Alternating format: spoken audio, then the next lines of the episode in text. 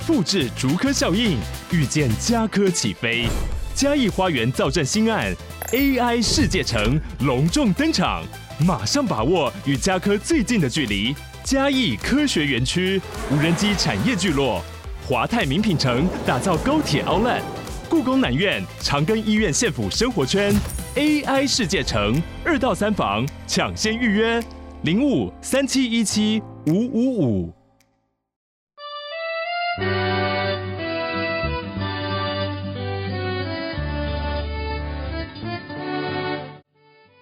Hello，你现在收听的是五岁都要懂的国际观，我是 Lara。这一阵子呢，只要是有孩子的家长，我相信每一个人都会很关心一个新闻，就是一个网红的小儿科医生对待他的小孩是用非常的暴力的方式，然后他认为这是小孩子的问题，才导致他害他变成这样。嗯，好。首先呢，我也想要说一下，Lara 本身从小也是 被打的蛮惨的。嗯，那确实就是 domestic violence，它就是家暴，没有错。只是说，随着观念的进步，以前的人都会觉得，哎，小孩子不乖就是要吊起来打。说真的，到了我们这个年代了，还有人敢说出这样子的话吗？嗯，我小时候因为被打得非常的惨。就是我确实也有，就是脸上有巴掌的痕迹。然后我还记得那时候不知道是小一还是小二开学。然后我小时候其实，在班上成绩都还算不错，所以基本上都会担任一些类似像副班长啊，或者风纪股长等等之类的职位。然后开学嘛，老师就会让我们去上去，可能就是跟大家说，我们现在要开班会啊，或者要讲一些话什么。我记得有一次，就是我在台上讲话，然后我脸上就带着那个巴掌痕。嗯，当然老师呢就问我说怎么了，我当时候居然会说跌倒，我都不晓得怎么会说出跌倒，跌倒到脸上有巴掌痕吗？可是这个就是孩子啊，我们不会说哦，因为我在家被打。那我还记得有一次，就是我们正在被管教的时候，有人打电话来了。然后我还得去接电话，假装没事，就被打到一半，然后忽然之间要收起你的那个痛，然后收起你的泪痕，然后要非常正常的说：“喂，你好，请问找谁？”啊，挂完电话之后再回去继续被打，这经验也许就是 打人的大人可能会忘记，我相信很多他们都忘记了，但是被打的人是一辈子都忘不了的。那从此之后呢，我也下定决心，说我从此我绝对不会用同样的方式对待我的小孩。嗯，我我觉得这句话就是相信百分之九十九的家长们都说过，就说啊，我小时候是怎么被对待的，我绝对不会重蹈覆辙。但是百分之九十五的人哈，可能都还是会忍不住的去 copy 原生家庭的一些模式。我在对待自己的小孩的过程当中，有时候我也会惊觉，怎么为什么会说出这种话来？然后我怎么会在这个时候做出这种反应？我也会惊觉说：天哪，我这不就是在重复 这个我最不想要的行为吗？但是有一点，Laura 是非常非常可以抬头挺胸的说，我从来没有打过我的小孩。就一次都没有，无论是哥哥或是妹妹。Alicia 就是我们家的妹妹，有一次还搞笑的拿着棍子说：“妈妈，你可以打我屁股吗？” 我说：“天哪，怎么会有小孩想要自己被打屁股？”但是我下不了手。嗯，曾经有没有手想要举起来的那个 moment？当然有，在儿子很小，可能两三岁，就有一阵子很欢的时候，嗯。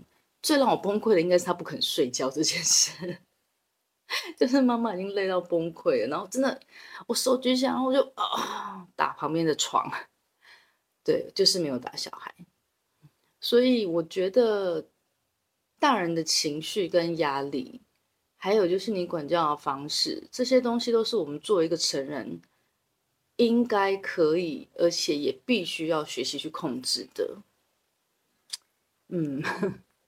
没有什么太多的借口啦。这就是我们该做的。关于时事呢，就评论到这个地方。今天这一集呢，是我们继上周采访 Cynthia 的上集之后的下半部分。在接下来的内容里面呢，你们会听到打骂教育如何重练，还有什么叫做 Asian Mom。那在接下来的这段谈话里面，我觉得有一个就是非听不可的最大最大的重点，就是希望大家在现在可以先想一想。当孩子长大到二三十岁，已经成人了，可能开始工作，甚至于有可能有成家了。那有一天呢，他回来敲敲门，你开门，你看到你的孩子，在这一瞬间，你会希望在那个 moment，你的孩子他们身上具备的是一个什么样的能力？大家可以先想一想这一题。那在听完之后呢，再想一次，会不会有不同的答案呢？就是有些人就是啊，那我小时候可能就是跟孩子可能有可能比较疏远，有可能是打骂教育之下。那现在孩子刚好就是青少年，那怎么办呢？怎我怎么样能够重打掉重练呢？说真的，我真的不知道哎、欸，因为我还没进青春期嘛，嗯嗯嗯，所以我就有点。难回答这个问题，然后，但是我只能说，我们只能在前置的作业，就是我们已经尽可能努力的做。可是说真的，他今年到青春期的时候，他会不会都不跟我讲，或者他发生什么事情都觉得不能信任告诉我的时候，我也很难讲，因为还没真的进入。目前是还没，但是我也不知道以后会发生什么事。但是到底是不是可以打掉重练这个？这个我真的不知道，因为我真的相信很多时候，这很多事情真的是从小到大的一个，就是是堆叠上来的嘛，它不是真的就是对，对不对？overnight 就可以的。但是我真的相信小孩，因为我发现小孩其实是很敏感的，就是有些时候我发现我根本话都还没讲，有有一阵子我在练习，就是做。类似像我情绪来的时候，我做一种内在的对话，跟我自己对话说：“嗯、现在我感觉很生气，所以我的胸超级紧，然后感觉很热。”我就形容这一整个感觉在我的心里哦，都没有说出来。Uh uh. 然后，但是那个练习是帮助我 de-escalate，就是我那个情绪就会瞬间就会好很多，然后我就可以比较冷静一点的去跟小朋友互动。Uh. 但是我发现一件很有趣的事情，就是我根本都什么都话都没有讲，我什么事都没有做，我只是站在那边做我这个内在的那些对话的时候。他们就已经感觉到我不一样了，然后他下一秒跟我说的话也不一样，所以我就觉得说，小孩怎么这么敏感，这么神奇？那像蒙特梭利的理念里面也是讲说，其实很多时候问题不是真的出现在小孩的上面，大部分的时候问题都是出现在他附近的成人上面，然后跟他的大环境上面，所以。很多时候，其实我们在环境里面的这一环，就是承认自己，或者是我们把环境里面的某一些元素，真的在阻碍这个小孩的元素拿掉的时候，小孩的反应的改变是非常非常快的。所以，如果你相信这一套理论在讲的话，其实如果我们自己就是成为他方说，可能一些呃问题行为啦，或者说一些状况的那个主要的原因的时候，当我们自己改变的时候，他们其实很瞬间就会跟着一起改变。所以说，就算我们刚刚讲到说很多的这些关系、安全感这些什么依附关系有没有？当然就是讲说哦，很小的时候就开始有的，但是也不能讲说我们现在决定说我这个叫什么放下屠刀，什么东西就是什么 立地成佛。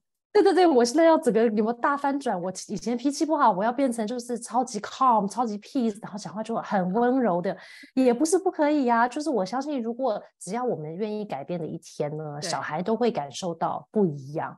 那他有没有办法百分之百回到你可能曾经幼儿的时候就对他这么这么的这样子的对待？是不是可以到百分之百？我觉得我不确定，但是我相信他至少可以从本来的三十分，可能可以进步到六十分，那也是三十分的进步啊，对不对？我觉得我们跟青少年孩子或者前青少年孩子的关系，它更像，不是说更像啦，可以把它形容成就像是你进入了一段恋爱关系，因为你是两个人都要很很用心的去经营，然后要互相的去改变，嗯，而不是因为以前我可能是我为什么会。做这个比喻，是因为以前我们对比较小的小孩子的时候，他对我们是完全依恋跟完全依附的，嗯嗯，所以无论爸爸妈妈讲什么，其实小孩子就会都很容易能够接受。嗯、可是当你是一个这种你需要拉扯的时候，因为用恋人关系比较快，能够去大家可以去理解嘛，因为他这是互相之间的一种拉扯。那所以还是一样回到自己，当我是用这种态度的时候，对方其实就会感受到，他随之啊，他相对应的他就会回我这样。嗯、可是其实我们只要愿意改变了，啊、那真的就是一念之间哈，就真的就是，尤其是尤其是对方还是你的孩子的时候，他他不会放弃你的，他不会放弃你跑走的，而且他们真的是会，就是当你好的时候，他就是会完全的是接纳。嗯。对呀、啊，对呀、啊，只是很多时候我们都没有好好的接纳我们自己，于是我们就呈现很多怪怪的状态在我们的小孩前面，然后我们也自己不能控制，对不对？所以我觉得有一部分可能曾经是我们的过往的一些经验，对。然后我们很多时候我们真的也是要练习去看到跟接纳我们自己的真正的样貌，于是我们就可以更有心去接纳我们的小孩各个不同的样貌嘛，因为他不可能完美啊，我们自己也不会完美。对，但当我觉得我们可以练习去更接纳自己的时候，我觉得我们就更有能力去接纳身边的，不管是不是小孩的伴侣也是一样，就是更愿 能够接纳各种不同的人。嗯，对，所以又回到了还是要自我成长、自我修饰，应该说自我接纳啦，就是自己改变自己的想法。相对了之后，其实就像蝴蝶效应一样，你的一个态度的改变，嗯、其实就是就会改变很多很多的事情。对、啊，而不是一直在想说他们的问题，我要怎么去解决他们的问题。对，对，真的。那我我又回来了，我的第三个问题。你看，我都说是 我，你还记得哦？哦，我记得，我记得，我说这是我的问题。我刚刚第一个是他的问题，就问，嗯，他怎么没动力了这样子？嗯、然后他怎么是 poker face 呢？第三个呢，就是回到了我自己，我就觉得我们家呢，因为刚好就是呃不同的文化嘛，就是所以你看，我老公是俄罗斯人，然后小朋友接受的是欧洲的教育。然后那个网络上面的迷音啊，就有那个 Stephen Chow 没有 emotional damage 啊，你不知道吗？其 他人知道吗？道真的，那念国际学校小朋友都知道。我只知道 Uncle Roger，我不知道 Stephen Chow。好，我可能回家看一下。你问你女儿跟你儿子，他们一定认识 emotional damage，什么意思呢？他就是一个，他好像是。我不知道他是马来西亚还是哪边的华侨之类的，就对了。嗯、然后他就是以扮演一个亚洲的父亲的角色出名的。然后就是说亚洲的爸爸妈妈很喜欢比较自己的孩子，嗯、然后呢，对自己的孩子的要求很严格，什么考什么 A。你没有考个 A plus 回来就打你这样子之类的，嗯、就是很夸张、很夸张的方式。然后每次讲到这个，他们就会有一种 emotional damage 这样。那所以我们家的小朋友呢，就当我只要说“哎、欸，赶快写中文作业”，他们就会开始说：“哦，Asian mom。”我都没跟你讲说我有 emotional damage 了。他们就会说，对，我们就会互相开玩笑，就是意思。我就说：“天哪，我已经超级不 Asian mom 了，好不好？”我根本就不管你们的作业，我也不管你们的排名，对。但是我知道，其实在，嗯，在台湾的体制内，有时候其实家长其实内心根本真的也很不接受，就是也不希望把这种压力放在孩子的身上。可是没有办法，那个比较实在是太明显了，或是那个压力太大了，所以我们 我们的亚洲家长就是得了这个荣 盛名，我们叫做 Asian Mom。好像我们对于孩子。很多人对于孩子的要求会很多，嗯、那我自己会觉得，就是说我还是回归到一开始哦，我最希望培养的是孩子自学的能力，因为我觉得一辈子要学的东西太多，学不完。那你觉得呢？你觉得最重要的是什么能力呢？因为我们刚刚是用 Asian Mom，这算是做一个引子开始，其实好像是在过去的年代。嗯或者在目前还是有一些人，他们很重视的是这个成绩排名，然后考上什么样子的学校嘛。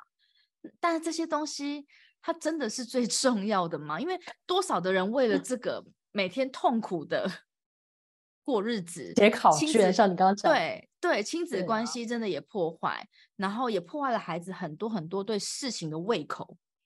反正就就考试啊，就念书啊，嗯、就上学啊，丧失动能啊，这就是丧失动能，对对，没错。所以我不知道对于这一点你有没有什么想法？你觉得什么样的能力是？你问我就有点 bias，因为你就问了一个选择走实验教育的妈妈。学习是重要的，但是我觉得喜欢学习对我来说比学了什么更重要。就我希望他们永远保持那个我好喜欢学东西，然后我有自己学习的能力，我觉得那个就够了嘛。就不管你要学什么都可以。对，对，所以成绩这个可能也在我或者说在我们家来说，就不是一个很大的一个重点。那但是就回对啊，但是就回到你说，那到底什么东西是重要的呢？对，那因为最近我去上了一个正向教养的课嘛，然后就变成一个讲师。但是其实那个课里面其实有个活动，我觉得是对我来说还蛮有，我觉得还其实蛮容易看到的。就是比方说，他就说你想象今天呢，你在家里，然后你这个长大成人的儿子或者是女儿，嗯、他现在可能已经二十几岁、三十几岁都可以，他今天要来来找你吃饭。所以呢，就叮咚叮咚，你的就要去开门了嘛，儿子或是女儿来了。那开门的这一瞬间呢，你就想象他已经长长大成人喽。那你就要想象你看到的这个他，你希望他是具备什么样子的能力的人。好，这个就是在我们班上会做的一个活动。那通常不同的同学就会提很多的，就是很多的想法，对不对？讲讲到很多的，就是比方说，就是可能要善良啦，有同理心啦，有责任感呐。或者是他是一个诚实的人，是个正直的人，或者是他可能呃很热情，对人生很热情，好很乐观，有没有很多这些东西？等一下，我讲的，我打断你一下哦。嗯，现在如果有人在线上的话，可不可以也，也欢迎你写一下问题？是是对对，对，我觉得大家可以思考一下，就是说刚刚讲的嘛，如果你的儿子、嗯、女儿已经长大成人，二十几岁回家来的时候。你希望你看到，就你的内心的理想值，希望这个这个你的孩子，他是一个拥有什么样子能力的人？对，择一，那我就不要再，你就不用你想到能想到你都可以写，任何你觉得你希望他拥有的能力，或者他的状态，他的内在可能内在的状态吧，对，就是一些能力上的状态，你觉得他应该有的。嗯，好，我我先就是对，我们看看如果有没有人可以回回应一下。那在等待的时候，嗯、我来想象一下，我希望我的孩子会是什么样子的样貌或是能力？对，叮咚叮咚，然后你看到他的时候，你会觉得说，哇，他是一个什么样子的人？我希望他是一个很开心，然后他能够、嗯、他能够很自在的活在这个世界，所以应该就是他要有自信。他才有办法自在的活在这个世界嘛？就他可能对他自己，嗯、他可能跟人家不一样，无论是他的、嗯、他的行为、他的喜好、他的兴趣跟人家不一样，他的专长，可是他不介意他不一样，嗯，他可以很有自信的面对自己，对嘛？自在的做自己，对不对？对，哎，也是对，哎，Rita 也是写说有自信、开心，我们两个是一样的，对呀、啊，对呀、啊，对，所以那个时候我们在班上做这个活动的时候。其实我们就大家大概才五六个学生嘛，所以我们就大家讲了很多不一样的，嗯、对不对？但是讲到后来，大家的名单可能很多时候都长得很像，然后呢，大家都看着就是很满意，说真的真的，你讲的那个真的超好的，然后列了大概十个东西，可是里面从来没有出现过成绩很好、进好大学。可能会有人讲到说他可能有一个稳定的收入的工作，因为你也不希望他饿肚子，嗯、对不对？对。可是也不会说他要在什么什么百大公司上班啊，赚多少多少百万钱啊都没有。可是就是希望他健康快乐。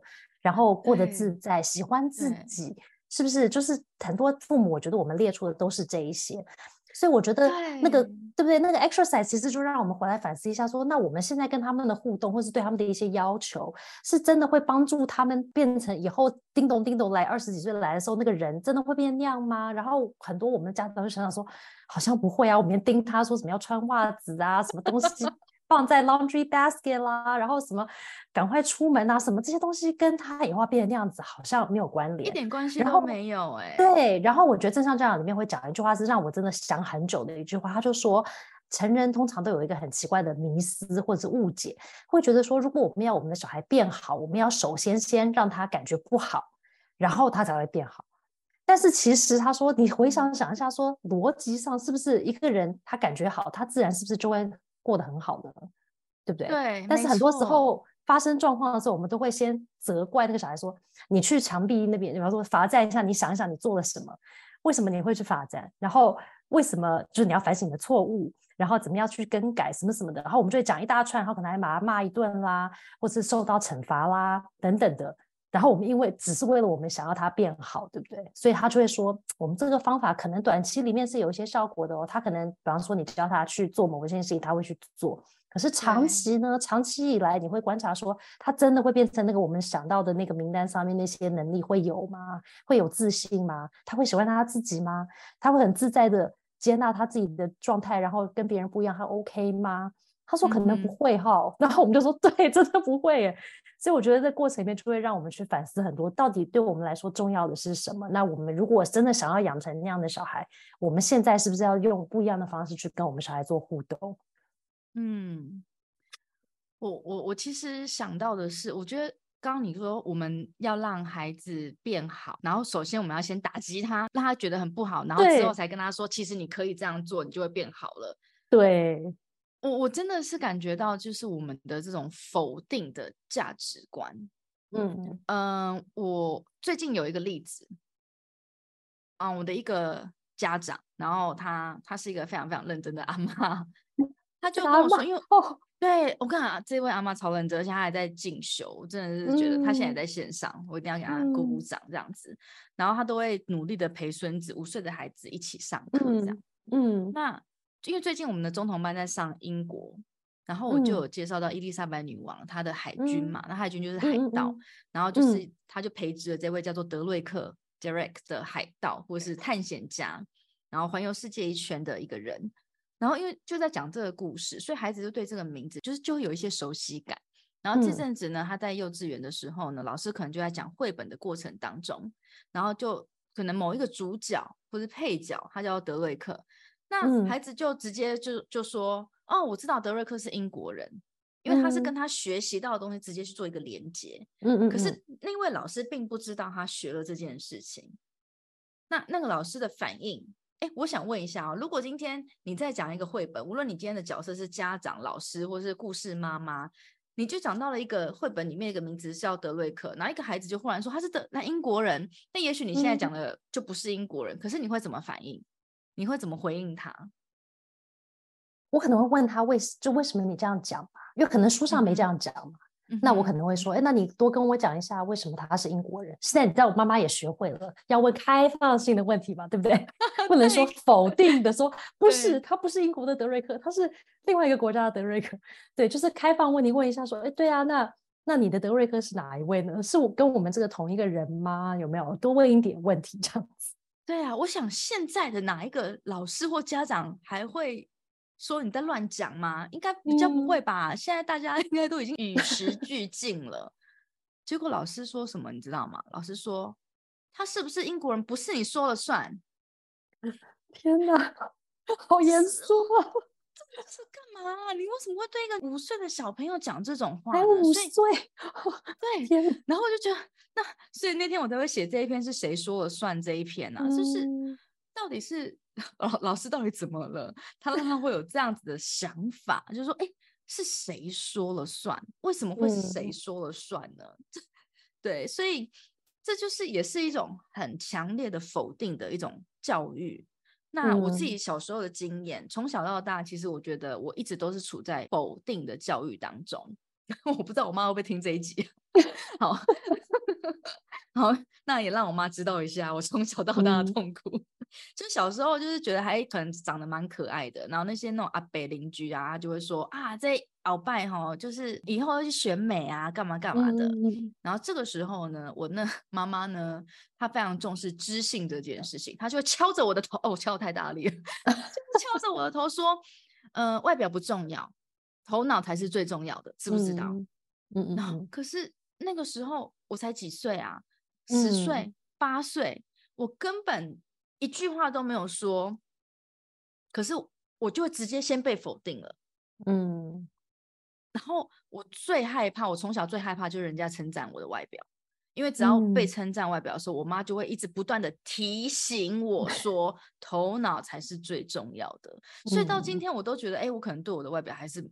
不是很有自信，嗯，嗯对，但是这也许就是也是鼓励我，就是激励我，一直我一直不断的在学习嘛，因为我真的觉得头脑知识是很重要的，我我这是深深的相信知识是可以改变命运的力量，就是我人生很大的一个重点这样子。嗯、可是这就是负面，或者是说，哎，你可能我在国外，因为我很多的时间都是在国外工作、念书的工作了，然后可能打电话回去给长辈问安，长辈会说。啊！你今晚我上面贵书哈，怎么没贵书？或者是哎，当那时候我我辞职就决定自己在家带小孩的时候，嗯，然后我们的长辈也会说：“阿伯，你今嘛丁安起探多这些呀？” 就嗯，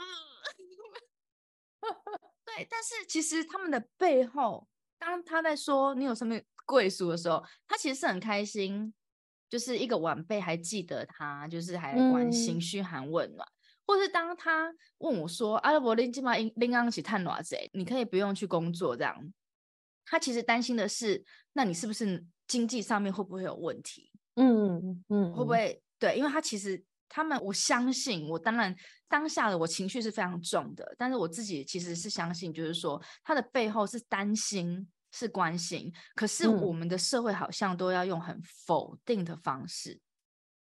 嗯，去表达好的，嗯，就是是不是就像你刚刚讲，就先赏你一巴掌，然后再给你一个糖果吃？嗯，我觉得这个，啊、我觉得这个观念真的很可怕、欸。对啊，对啊，所以有时候我们也要小心，因为我们毕竟是在这样的氛围长大的小孩，我们一不小心，我们也会用同样的方式去对待我们的小孩。虽然我们也不想哦，但一不小心就会，对，对不对？讲到同样的话，天哪，好可怕哦，是不是？所以我觉得我们也是要练习。所以我说，为什么在上修行嘛？因为每天都在修行。对呀、啊，我们就是要常常提醒自己，不小心讲错话的时候，就是哦，真的讲错，他之后还要去道歉，真的就是哎轮回，然后就会觉得说哦，好，每天都要小心，要注意，然后要看很多的书，要帮自己洗脑，因为我们要帮我们自己，等于是 reset 了之后做不一样的。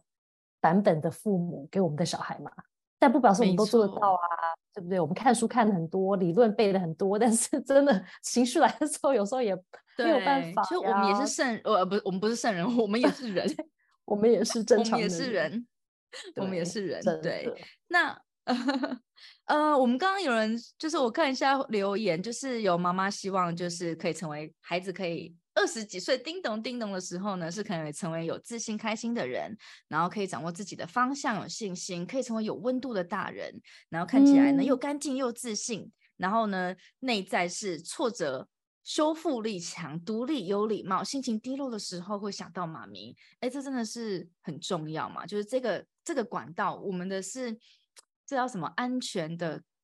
港湾吗？嗯 嗯，对，我们是安全的港湾。我真的觉得，对，你看大家的留言，真的没有一个是跟成绩或是所谓的跟成就是有关的。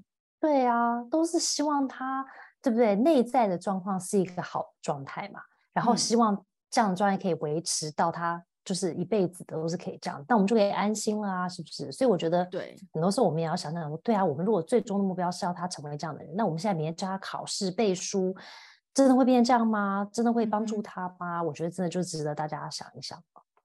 其实讲到刚刚，其实我觉得蛮多人都提到独立有自信这件事情。嗯，那我知道你，你心想会在几个月、两个月过后，你就要送你女儿去住宿、欸，三个月，三个月，三个月。你女儿才十二岁耶，你真的很多人就说，很多人说，对，很多人说，对你忍心吗？你小孩才国中哎，就很多人觉得说高中住宿可以，大学离开家理所当然，或者是大学毕业离开家都 OK，但是国中哎，为什么呢？好了，那就要当蒙特梭利推广者一下，就是因为呢，因为我们家小孩就是一路都蒙特梭利嘛，是蒙特梭利幼儿园、蒙特梭利小学，那蒙特梭利概念里面就是。呃，其实他其实因为他的这个教育方法，其实不是本来不是教育方法，他其实是因为在研究人类发展衍生出来变成教育方法。说，哎，对啊，人类发展其实是这样子的。那教育如果符合人的不同的需求，其实人都可以发展的很好啊。所以他就说，那怎么那怎么提供环境来让他长得很好？他说，那就这样子教育好了。所以他就提供了一个教育方式。那但是它就是一个延续性的方法嘛，对不对？所以从很小到大，他其实就是说，我们就是要循序渐进的去预备你的小孩去。呃，到下一个阶段，所以你现在做的其实是预备他到下一个阶段。所以呢，小学要做的、幼儿园做的，其实都是到预备他下阶段、下下阶段，就是为了未来做预备。嗯、那我们就如果想象说，刚刚那个叮咚叮咚的那一位，他是不是有一天要离家离开家去自己住，然后他可能要有自己的工作啦，可能有自己的家庭啊，有自己的人生啊。那他有一天就要离开我们这个原生家庭，要迈入他自己的社会、自己的生活，嗯、对不对？所以其实到青少年的时候，因为刚刚前面我们跟 Laura 讲聊了很多关于你现在不管是青少年的前期，或者是真正已经进入青少年的时候，其实十二岁到十五岁是人生里面很动荡的一个阶段。然后呢，就是刚刚我们讲的嘛，就是生理、心理都很动荡，然后很在乎同才的认可。但这个时候，他其实很不太需要爸妈，因为他没有办法再承受我们一大堆叨念了，他需要跟我们保持一点点的距离。可是呢，前面我们不是有讲嘛？十二岁到十五岁小孩很像零到三岁的小孩，还记得以前那个 Terrible Two 吗？你的小孩是不是应该讲说，我不要，我不要，跟这个人我要自己做，对没有？穿鞋子自己穿，自己穿，穿很慢，对自己穿自己穿，对不对？你爸穿超生气。青少年的那个小孩也是一样，他也是我不要，我不要，只是换个方法讲吧，翻翻白眼讲，有没有说好讲？对不 对？是一样的。然后我要自己做、啊、不同的方式表达而已。对，很多事情他都要自己来，你要帮他做，他很生气，嗯、他就要靠自己。所以到青少年的这个十二到十五岁的时候，为什么要离开家去住宿？其实，在蒙特梭利里面，他其实是觉得中学大家就要去住宿，可是住宿不是只是去住一个住宿学校就可以了，他其实是要营造一个类似、嗯、呃。家呃，home away from home 的一个环境，就是跟你家很像的一个地方。嗯、可是它不是你家喽，它是一个对他对小朋友来说一个全新的家。所以他住的地方不是像我们想象中的那种宿舍，嗯、就是哦一间一间一间，然后这样子一排的。他是真的住在一个家里面，所以有厨房、有客厅、有房间，对不对？就是像个家嘛。只是他现在跟他住的人不是爸爸妈妈，是他的同学。然后呢，他的他的一个一个住宿的 dorm 里面，它会有一对叫做 home parents。那在中文就会比较像社监，可是在英文它比较像是这个家里面的一对家长，或是一对 home 妈，home 爸 home 妈啦。对对对对对。那这一对家这一对人就很重要，他不是只是在管理他们的生活，啊、他其实是在做一种示范。他在示范除了他爸爸妈妈以外的另外一种成人关系的示范。亲密的成人关系，嗯、他们通常应该是夫妻，或者说一个长期的伴侣，那的关系给他们看，因为他们通常看到的伴侣关系可能是爷爷奶奶、外公外婆，然后自己的爸爸妈妈，可是没看过几对其他的成人的关系，所以这对 home parents 不只是要帮助他们在生活里面的这个起居啦等等的，还要帮助他们去示范说，哎，原来有不一样的相处模式，我们来观察一下这这一对人他是怎么样做做一对夫妻或者是一对伴侣的，那。这个住宿其实另外一块，是因为他离开家啦。通常他在家里可能什么事都不用做的小孩，尤其现在被照顾很好的小孩，他哪一天换过床单，哪一天洗过衣服，哪一天拖过你家的地板。是不是？或者是洗过自己的碗？其实有很多时候，我们照顾很好的小孩，他从来一辈子都没做过这些事。但是你要想，那个叮咚叮咚二十岁的，他不会洗碗，不会洗衣服，不会换床单，他要怎么去做人生呢？怎么去当爸爸妈妈？他是要把，他是把叮咚叮咚，然后妈这一袋脏衣服给你。对，那你是不是觉得老公就是 这种人？是不是？是不是？要是我小孩叮咚叮咚之后，他跟我讲说：“哎，妈，这个脏衣服、脏碗。”你拿走哈，你下礼拜再见。那我应该会觉得很生气吧，对不对？所以我觉得回想一下，说我们希望他成为什么样的大人。那国中的这个阶段，他离开家的时候，他其实是跟着他这些同学，他们大家一起住在一起去学习怎么独立过生活。所以他们还会轮流自己烧饭啊，要煮给同学吃，三餐自己煮，要买菜。然后呢，当然自己洗自己的衣服啦，换床单啦，那些都要自己做，还要打扫环境啦，因为是他们自己的家嘛，所以他就要维持。那离开家也有个好处，就是还有同才的压力。在家里，他可以摆烂，他可以说：“我以前都没有做过啊，妈你洗就好啦，或者是什么阿嬷洗就好啦，谁洗就好啦，我都不要洗，反正就没关系。”可是他今天在同才的环境里面的时候，他不洗很有关系。他厕所弄得很脏，他隔壁的那个室友会说：“厕所超脏的，你是怎么回事？头发为什么不剪？有没有这些很多习惯上的东西？”嗯嗯嗯在家我们念不动的，同才讲一下就哦，真的真的 OK，我知道，我下次会会很盯紧，赶快去弄。对，真的，所以他们在这个环境其实会学习到不一样的不一样的能力，不只是自理能力，他要学习怎么跟别人沟通解决问题啊。他在家里以前可能是小霸王，我说的算。对不对？然后我跟爸爸妈妈还可以口气不好说话，可是我今天跟我的室友住在一起，我们大家都一样啊，我们都是同等的人嘛。那我们要怎么化解问题？我们如果意见不合，说，哎，我今天打鼓吵到你的时候，我要怎么去停止这个人一直打鼓？我要看书怎么办？嗯、怎么样去化解很多这些生活上的一些一些可能不一样？也是他们在住宿的时候要学习的。所以在国中的这一段。是在蒙特梭利来说，他就会说，其实小朋友其实是要离开家，离开爸爸妈妈，有一些安全的距离。可是他没有很远哦，他每个周末还是可以回家，或者说每个学期或者每个月，他都会定期回家的。不像就是他可能真的就是有没有翅膀一硬，他就飞出去，然后也不知道什么时候会回来。是慢慢的循序渐进，预备他有一天是的确他真的要要有翅膀，他要飞出去，但是还没有嘛，所以我们还是会远远的。陪伴他，就有点像刚刚讲到那个小朋友学走路的时候，还记得他们以前学走路吗？刚开始他们都会先呃离开你两步，然后又回头一直看你有没有，又跑回来，对，过一下又走十步，然后又一直看你，一直看你，然后看看安全的时候，他就会一直看你，一直看你，然后又会慢慢走一点，走一点。青少年也是一样啊，他也是希望他可以走，他现在走比以前还远一点啦，看不太到，他可能去住宿，可是他永远会需需要知道说，我们爸爸妈妈是我永远都在这边，就是我需要你的时候，我需要帮忙的时候，你还是我回头看看你还是在那边等着我的那种感觉，所以他就是想要离开我们呢，嗯、但是又要知道我们还在。嗯嗯嗯。嗯，我我觉得这个就是无论是小孩子跟大人的内心都要能够很。很勇敢呢，像比如说今年的暑假，我就有问我儿子说：“哎，那你要不要去？因为我们刚好就是有一个英国的学校，嗯，呃，也是住宿中学这样子，嗯，然后他们就是有夏令营，然后其实我是很喜欢，非常喜欢那个环境跟他们排的课，嗯，就是这整个就是在大自然里面，嗯，然后他就说天天去可以，可是你要住的没有不要，嗯，然后反正他他就是觉得我不要出去住，然后我心里想说。虽然我也会很担心，可是你是不是应该要勇敢一点呢？嗯、不过后来我没有强迫他了，嗯、因为我觉得如果他还没有 ready 的话，对，就是好像，对，啊、对，就好像你刚刚讲的，就是说，确实他们现在这个阶段，我觉得他们是需要另外一个 model，一个成人的 model，、嗯、就是家长已经在这个阶段有一点点需要 step back，嗯，嗯，因为我们确实已经有很多东西。他们已经不想学，或者学不到，或者他看不到的。然后我们的生活周遭，啊、我们成长环境，我们可能我们的亲戚、我们的亲友，大概就是类型也都不会差太多。确实，他是需要看一下其他的人。我、嗯、我觉得这个概念是非常好。可是换句话说，我们再再回到我们最刚开始现在这些社会的议题，所以他现在要去跟一个完全陌生的一对轰爸轰妈，他们一起生活。那这对轰爸轰妈就会很直接的介入他们的生活里面嘛。那相对来说，他们也是在这个里面是最最有属于比较有权威性的人，对不对？那这边有没有什么风险？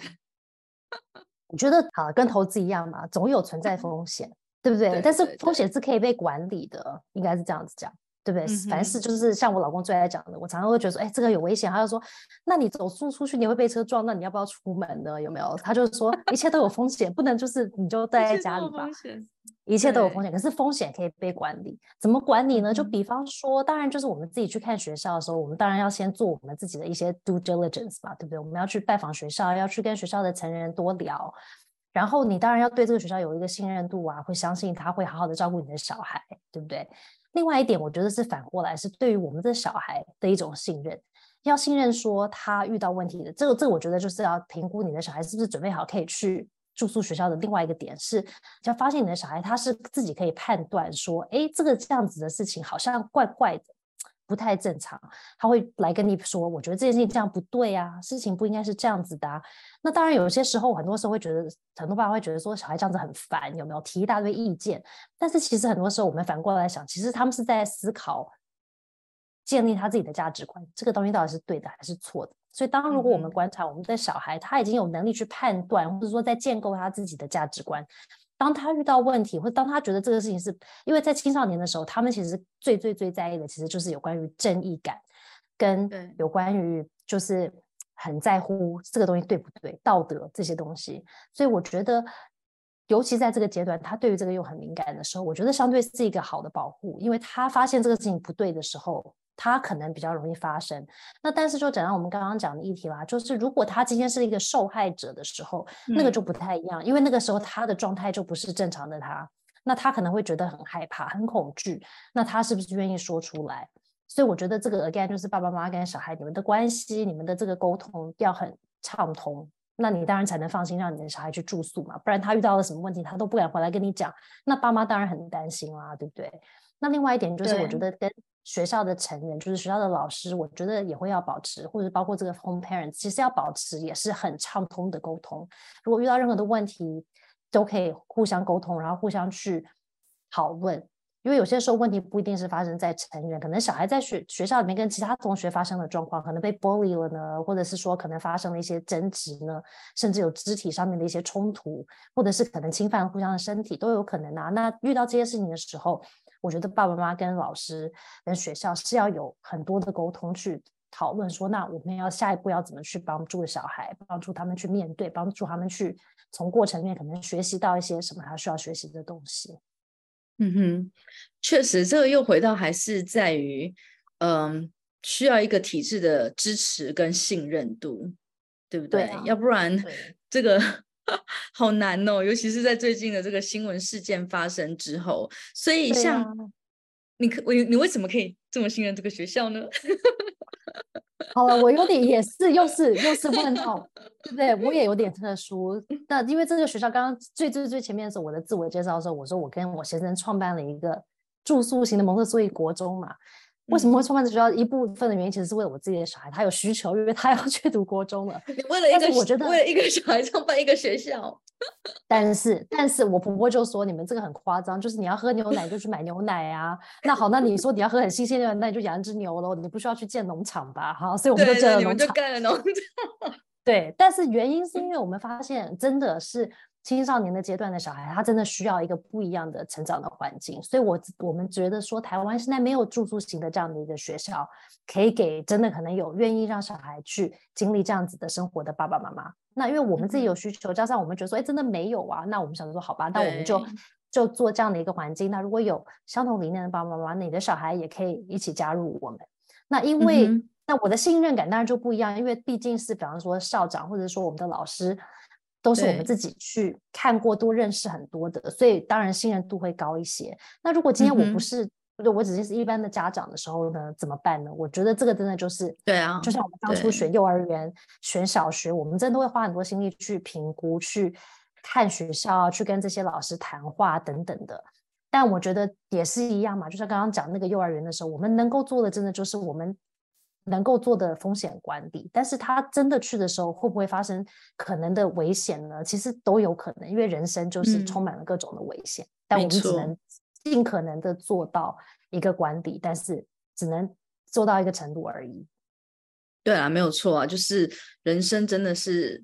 没有任何一个人可以保证另外一个人，就算是自己的孩子，甚至于自己百分之百的一切都很顺利或是很安全。对呀，我对呀。我们有我们有人问说，父母的修行是否会造成孩子的安逸呢？这个界限该如何拿捏？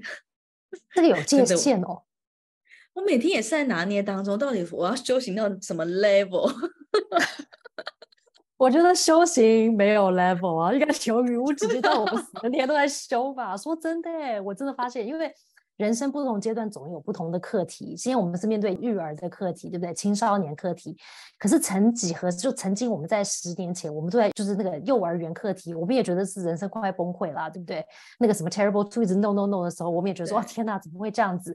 可是往前看，就是我奶奶，我奶奶现在一百多岁，我记得我奶奶在九十几岁，她跟我讲一句话，她就说：“我跟你讲，你一旦成了妈妈呢，你没有一天不会担心你的小孩。”然后我就想说，天哪，我的爸爸已经七十几岁，我奶奶的九十几岁，他没有。有一天不担心他的儿子，然后我想说，天哪，这个是一个不归路。所以我说，这个修行应该是我们一辈子都在修。我小孩可能到九十岁的时候，如果我还活着的话，我应该也需要修，因为那个时候我可能要看到他可能要生病啊，我可能也生病，对不对？我们可能都走入不同的人生阶段，所以我相信修行这个东西应该是没有范围的，永远的修下去。不过他这边讲的应该是说，比如说，OK。我不要再念下去了，或是你知道吗？就是这种比较一个实际的 行为，日常生活当中的爸妈怎么拿捏，到底该念还是不该念，对，对不对？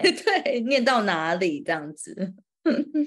有时候要观察，有时候后来我发现，我有跟我小孩聊，他还真的告诉我方法了。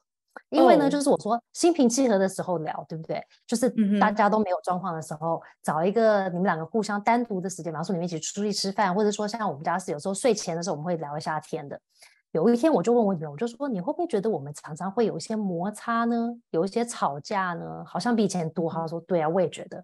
那我说，那你觉得是为什么呢？他就说，因为你一直常常一直念我，那我就很烦呐、然后后来我就说，那你觉得我们可以怎么办呢？然后他还真的给我的方法，他就告诉我了 SOP。他就说，一，你就是一件事情只要讲一次，如果我说好，你就不要再念喽。如果你跟我讲一次，我还没有做，那你可能讲第二次就好了。然后不要讲好长好长，你就是试着一句话好好的带过。然后我就想到曾经我去看一个老师的讲座。柯书林老师的讲，他还写一本书，超级好，超级适合青少年的家长看，叫做《当小心肝变成大暴龙》。那本书非常的有用。他就讲到说，家长要做的就是你设个 timer，你在一分钟里面还是两分钟里面把你要念的东西把它念完。两分钟你逼逼你就走人。然后呢，重点是你讲完之后，每一句话后面都要讲说，我讲完了，你这个你参考一下。这是我的想法，你参考一下。所以他有个 SOP，他说大家就这样，你就是时间到两分钟念完你就走。他说通常你要讲的话，两分钟应该也就交交代完了。但是后面我们讲一大堆的，就是重复讲不同的方法讲同一句话，或者讲一大堆无关紧要的话，或是叨念的话，或是责备的话，反正一大串。他就说那些都不需要，你就两分钟讲完离开现场，最后还要落下说，呃，这个只是给你参考，你自己想一想，然后就走了这样子。对，这个完全就是对不对？对，这完全是职场上面的最正确的做法，是不是？不能讲太多嘛，讲太多也没用，然后大家都冒火。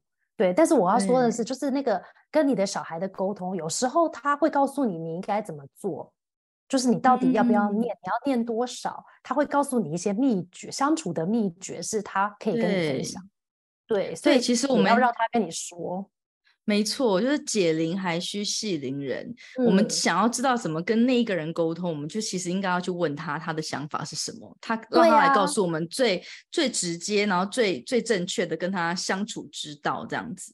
对，因为我们看书，毕竟都是在讲别人嘛。理论对，没错。可是你真正的那个对象，他可能直接就可以直接老当跟你说啊，我跟你讲这个话就不要讲，这句话一听我就冒火，那你就换个方法讲喽。他就会跟你讲很多的方式去解决你们之间的问题。所以我觉得有一段时间我会觉得说啊，这样真的是太好了，他就直接告诉我怎么解决，我都不用想了吗。真的，真的，我们又忽略了，我们一直在绕远路，哎，发现我们一直在旁边，然后转弯、转弯、转弯，却忘记了直接直线前进就好啦。对，直接问当事人嘛，他愿意讲的话就直接告诉你了，就问题就解决，就解决了。没错。最后呢，我想要来问一下 Cynthia 呢，嗯，刚刚有讲到就是蒙特梭利的国中，就是刚刚讲到是住宿，为什么需要住宿？嗯、因为其实他们现在十二岁到十五岁，他其实是一个呃需要开始进入社会学习，嗯、有点是零到三岁这个阶段。那、嗯那蒙特梭利的国中，它最大的核心就是跟我们其他的教育制度或其他的国中不一样的是，到底是在哪里呢？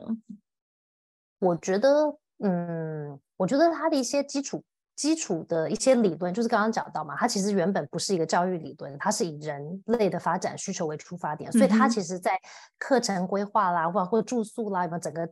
整个状况、整个环境，包括成人是要扮演什么角色，他真的就是以我要怎么去服务这个青少年阶段的小孩为主。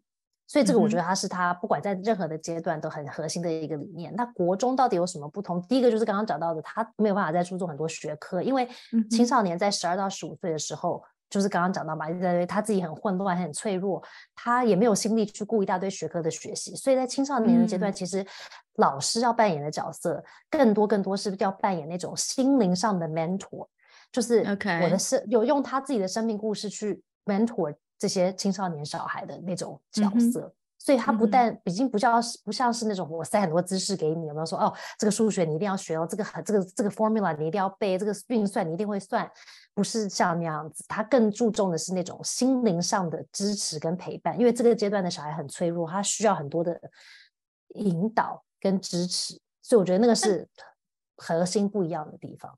那跟我们大部分的国中是完全是相反的。是相反的啊。然后如果是一，就是说，如果是以，就是如果你一路都是蒙特梭利来的上来来说，其实他们是有预备，就是说在小学的阶段呢，他们的想象是，他小学的时候其实就要先把十二到十五岁的课程其实已经上完，所以呢，他到国中的时候，oh. 他其实就。顶多是有点像 review，学一点点新的，他没有学一大堆完全很崭新的东西。有些东西都是他以前学过、看过的，他顶多就是给他 refresh 一下啊，再做一做啦，可能再深度一点点啦。所以他其实没有让小孩在这个阶段就是有像以前我们小时候那样，可能要考试背很多东西，并没有，嗯、因为这个阶段的小孩他的头脑已经塞满了，就是我爱那个人，我喜欢那个人，我的刘海有没有我的衣服，嗯、一大堆其他的东西，他已经没有时间顾这个了。所以我觉得那个是一个核心很不一样的一个地方。那我觉得另外一块就是混龄啊，蒙特梭利其实不管在任何阶段，混龄就是很重要的一点。它其实就是要塑造一个迷你版缩小的真实社会嘛。那你就想象你今天去上班，你在家庭生活。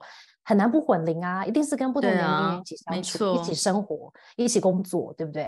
所以在蒙特梭利也是一样，十二到十五岁，他都是混龄的环境，大家一起一起，但是混龄都不是混很长，它是一个三年的一个混龄，三年，所以大家一起生活，嗯、大家一起学习。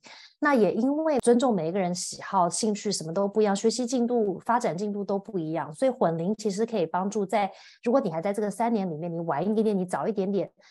或就其实相对没有那么多的影响，但是如果你想象，如果我们今天一个在一个传统的教室，大家都要排排坐，我都在上一模一样的课，那我对这个没兴趣的人，我学习比较稍微慢一点的人，我学习稍微快一点的人，我不是就觉得很难受嘛？但是在混龄的的阶段呢，就这状态呢，他又可以是很个别教学的，依照兴趣的在走，嗯、所以其实每一个人都在走他自己的一个课程。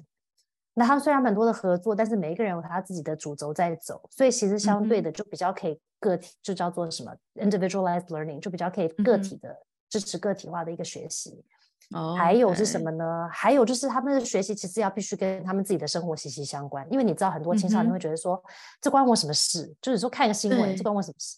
对不对？学这个科，这关我什么事？对，所以他就需要他的学习是跟他的生活里面真的会遇到的一些议题。有关联的，嗯、那他们的学习也不是、嗯、呃敲钟打铃，就是说这一节课十分呃一一个小时就是学数学，这一个小时就是学呃科学，它其实是一个用透过一些跟他生呃生活相关的议题去做的 project，然后呢，通过这些 project 其实就是把所有的科目带进来。嗯、那最简单的，刚刚我们就提到说住宿里面其实有一个、嗯、听起来好像很。没有在干嘛的，可是其实它就融合了很多很多的科目在里面。因为呢，嗯、刚刚提到说住宿的时候，他们要轮流，每天要轮流两个小朋友在负责做早餐、午餐、晚餐嘛。那这个负责做菜的这个这些小朋友，他们其实不只是要做菜啊，他其实是要还负责采买。那采买你是不是要知道预算？你要不要做一下加减乘除？要不要做些知道说，哎，我要三百块钱一个小朋友，那我到底可以买多少菜？那他也要知道说，那我要煮什么东西，大家才会吃的很健康？他要不要了解一下营养学？对不对？是要了解一下，说，哎，碳水化合物是什么东西？什么东西是蛋白质？什么东西是青菜？那我明天大家要吃多少？那有一些人他可能是什么蛋奶素的，或者是呃，对于那个，对对对，对于那个对于那个麦麸要过敏的，那我要做什么东西给他吃？所以他在过程里面要想到很多这些。那他也要要不要环讨论想到一些环境的议题呢？那我这些食物从哪里买？从哪里来呢？然后这个过程里面，它这个烹煮的过程，它可能发现说，哎。火开太大，发生了什么事？火开太小，发生什么事情？它里面会不会有一些科学的变化呢？所以它其实可以融入很多的东西，在光是煮这两餐三餐饭里面。那只是个只是学习里的一环嘛。所以它在不同的主题里面，其实就会带入不同的一些生活上他们会遇到一些议题，可大可小。然后他就会结合他各种的这些科目去做融合式的学习。可是听起来也像我们在上班啊，因为我上班的时候，我不会只是说，哎，我只会做数学，另外一个部门也只会做另外一个东西。是大家要运用很多不同的这些技能在你的同一份工作上嘛？所以我觉得其实他就是仿佛，就想让他就是在帮助一个小孩去预备他以后未来要去过真实的成人生活的，真实的人生。没错，对对 对，对。我觉得我们一一我们以前念书的时候，就是学校生活就是学校，然后它跟真实的生活其实是两、嗯、两个平行世界的。对，这是我觉得最大的问题点，这样子。所以蒙特梭利的国中，嗯、那所以还会有蒙特梭利的高中吗？以我们来说会啊，因为就是十二到十五，十五还有到十八嘛，所以其实到十五到十八，其实他又进入下一个，等于是同一个青少年阶段，阶段嗯、但是它相对又是一个比较稳定的阶段，因为十二到十五就是一个。不稳定的一个发展期，但是到十五到十八，他又是一个回到一个相对比较稳定的阶段。那个时候的小孩应该是。比较会想说，哎，对啊，那我现在试着找到我的人生定位了，或者说我在这个群体里面、社会里面的定位，那我下一步要做什么呢？所以他就会开始去思考比较多些，嗯、他的身体状况、身心状况都会比较稳定，所以他就可以做比较大量的学科的学习。但是他是带着有意义的、嗯、有目标去学习的话，会觉得说，哎，对啊，那我很想要了解，说有个东西我真的很有兴趣，我可以深度的去探索，或者是去思考说，嗯、那我大学要读什么科目？嗯，因为那个都会跟他的生活、未来的生活是有更。更紧密的关系的，所以对以我们来说，我们会做完国中，因为我要迎接这一批要毕业的小朋友，所以我们其实还是会继续做到高中。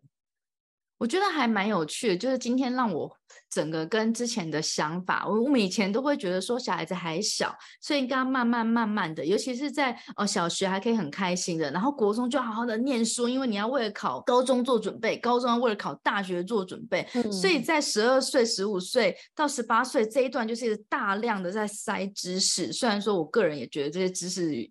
有时候有点太过 over 了，嗯，可是这就是我们的习惯的一个模式。可是，在蒙特梭利的国中，它其实完全相反的。这三年还是完全是要，还是要把这个人的本心、人的本质去把它找到跟把它塑造出来。然后，因为你的人本稳定了之后，你下一个三年你自然就会有方向，你自然就会 focus 在你要做一些学习上面。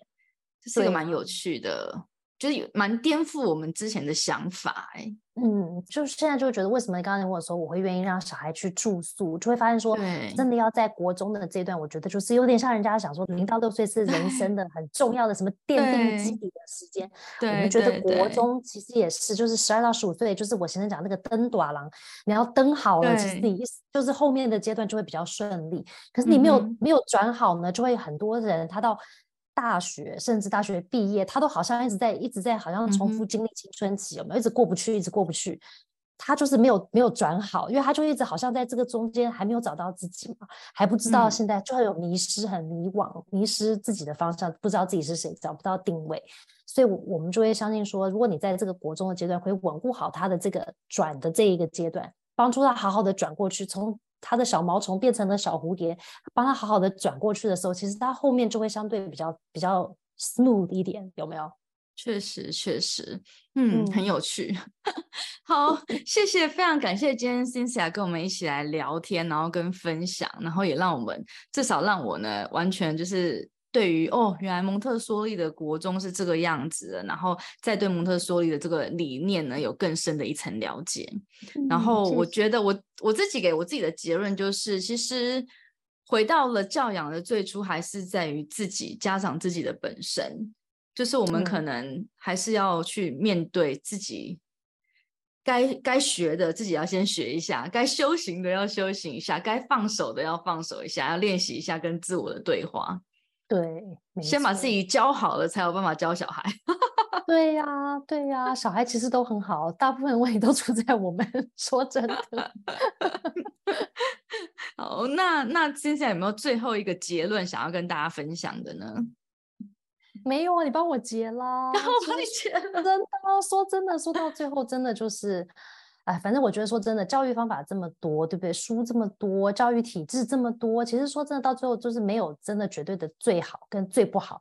然后我觉得在过程里面，我们也就只能就是试着去多多理解自己的需求、小孩的需求，然后找到最适合我们的的某一个方式。但是这个方式也不是百分之百很完美啊，所以过程里面，我觉得我们也要接纳说真的不会完美，所以我们自己也要慢慢慢调整，慢慢继续学习。那如果也真的没完美也没关系，因为真的这个这是正常，正很完美就可能有点怪，但是它真的就会不完美，所以我觉得只是要给自己一个这个定心丸也好，就是要知道说我们也只能尽力做我们能做的，能学的能收的我们努力做，但是最后会发生什么事情我们都没有人会知道啊。对，没错，就是尽力了，嗯、其他就是。让他去吧，Let it go，然后就看怎么安排喽。反正所有的安排都是最好的安排了。对，真的是的。好啦，谢谢 Cynthia。那如果大家呢，对于蒙特梭利，或者是甚至于是蒙特梭利国中有更多的想知道更多的讯息呢，可以可以去 follow 你，对不对？你要不要跟我们讲一下去哪里？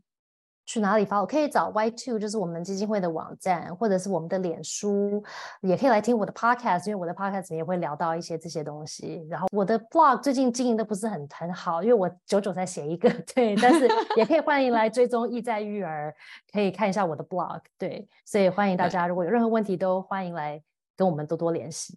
好，Cynthia 的 Podcast 是妈很想聊。那刚刚说的 Y Two 呢，是意语未来教育基金会，嗯、是坚毅的毅嘛，毅力的毅，宇宙的宇，对，意语未来教育基金会。好，那我就非常谢谢 Cynthia 喽，谢谢 Lara，谢谢哇，我们今天聊了两个小时，哦，天哪，是不是太能聊了？妈妈们都睡着了吧？真的，大家就是辛苦了，辛苦了，谢谢大家，谢谢谢。